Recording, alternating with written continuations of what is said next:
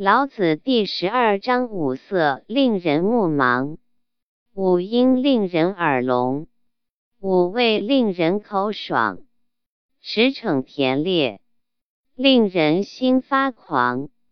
难得之货，令人行妨。